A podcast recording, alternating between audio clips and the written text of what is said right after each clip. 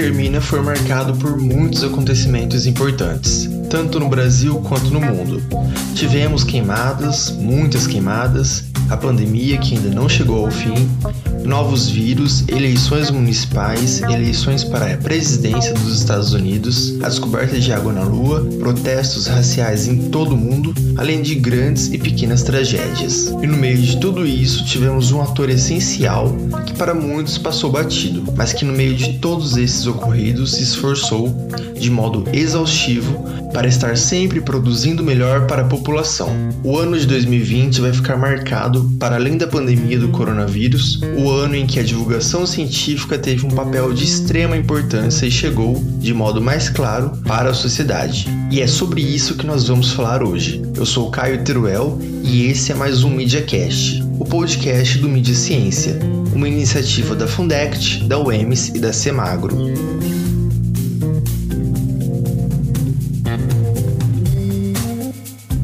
De acordo com o Google, 10 dos termos mais procurados nos sites de buscas estão ligados à pandemia. Muitos se relacionam às lives de artistas e outros com o auxílio emergencial. Em primeiro lugar está o termo Covid-19. Mas quando olhamos para as perguntas mais pesquisadas no Google, é possível encontrar questões sobre o que é a pandemia e também o que é a quarentena, ambas em posições além da vigésima. Isso é, de certa maneira, sintomático, pois em 2020 muitas questões vieram à tona e com muitas dúvidas a ciência se tornou central para entender esse ano conturbado e repleto de incertezas.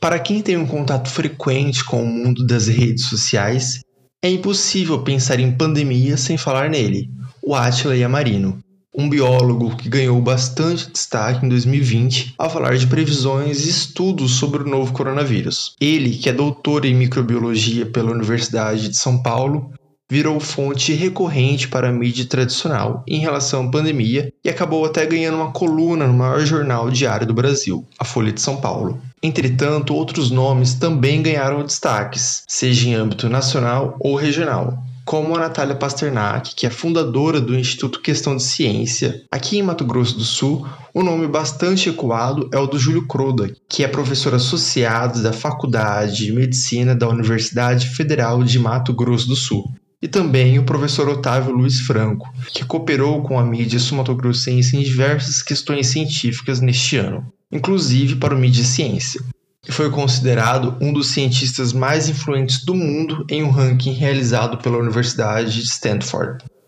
Eu perguntei para ele, Otávio Luiz Franco, qual a avaliação que ele faz da divulgação científica no estado.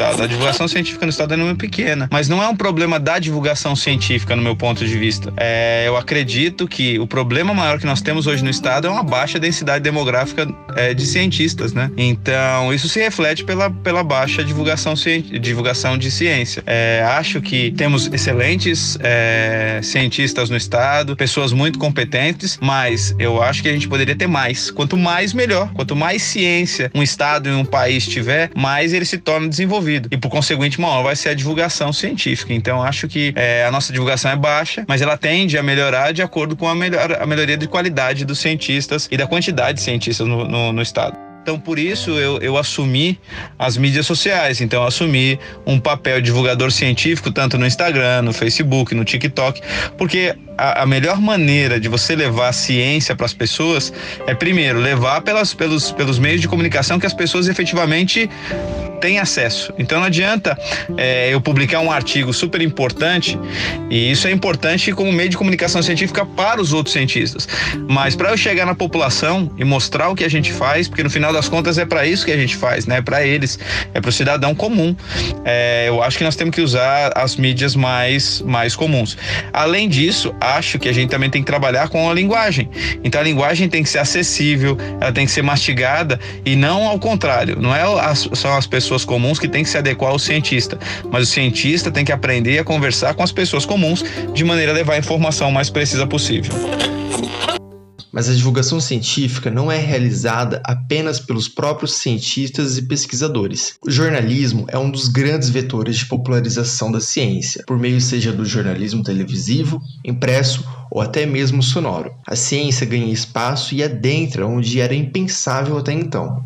Um exemplo disso é a grande variedade de produtos jornalísticos focados em ciência que surgiram ou ganharam força em 2020. O Mediciência é um exemplo disso em Mato Grosso do Sul, com o objetivo de popularizar a ciência para diferentes públicos. O projeto, que é realizado por uma equipe multidisciplinar entre jornalistas, designers e outros técnicos, produz conteúdos e investigações sobre as diversas ciências. Eu perguntei para o coordenador do Mediciência e também jornalista André Mazzini como ele encara a questão da divulgação científica.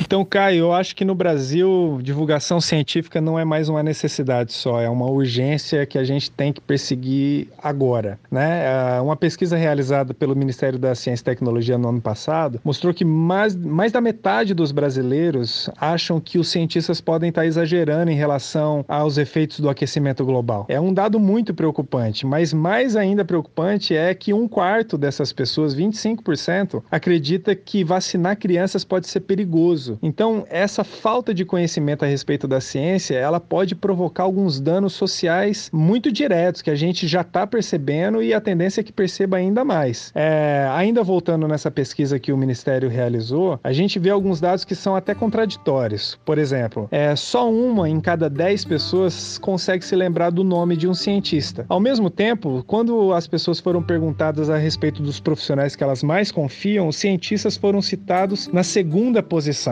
Quando perguntado sobre os temas de mais interesse que as pessoas têm, a ciência e a tecnologia aparecem em quarto lugar, somente atrás de saúde medicina, é, meio ambiente, religião e logo em seguida vem o interesse por ciência e tecnologia. Um interesse que é até maior do que o demonstrado por artes e esportes, que no Brasil é tão popular. Então a gente tem um cenário de uma sociedade que entende o valor da ciência, que entende que precisa confiar na ciência, mas que nem sempre tem acesso ao conhecimento científica. É o que faz necessária uma ação do Estado mesmo para a divulgação científica, como a gente tem tido aqui em Mato Grosso do Sul. O governo de Mato Grosso do Sul, através da, da Fundect, que é a Fundação de Apoio à Pesquisa, e a Universidade Estadual, tem, por exemplo, desenvolvido o projeto Mídia Ciência e Divulgação Científica, que é uma ação nesse sentido, e outras universidades têm feito ações também. Então, assim, é, retomando o tema que você aborda aí com, com muita qualidade, é urgente que a gente discuta divulgação científica no Brasil e faça isso da forma mais concreta possível.